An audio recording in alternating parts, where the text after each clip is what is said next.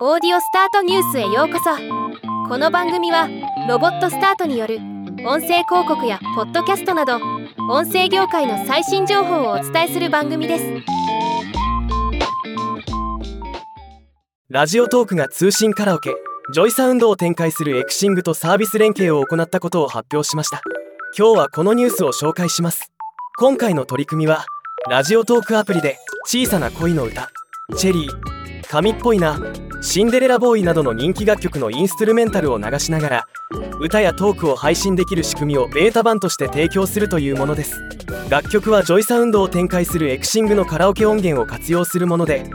ベータ版として一部の楽曲が利用できるようになっています。カラオケボックスの音源を無許可で配信することは禁止されていますが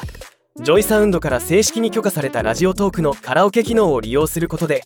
カラオケボックスでの歌配信が可能になるというわけです。ラジオトークのカラオケチケット機能を活用するもので誰でもチケット10枚が付与されさらにリスナーからチケットを送ってもらうことも可能です。チケット1枚につき1曲。配信者は画面に出る歌詞を見ながら歌を楽しめ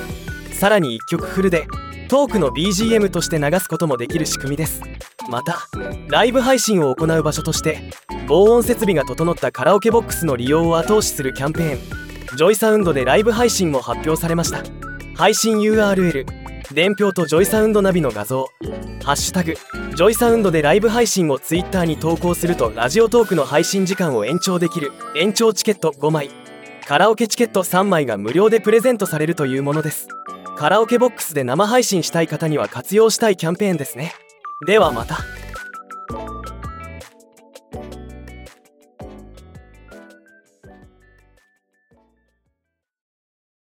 今回のニュースは以上です。もっと詳しい情報を知りたい場合「オーディオスタートニュース」で検索してみてください。ではまたお会いしましょう。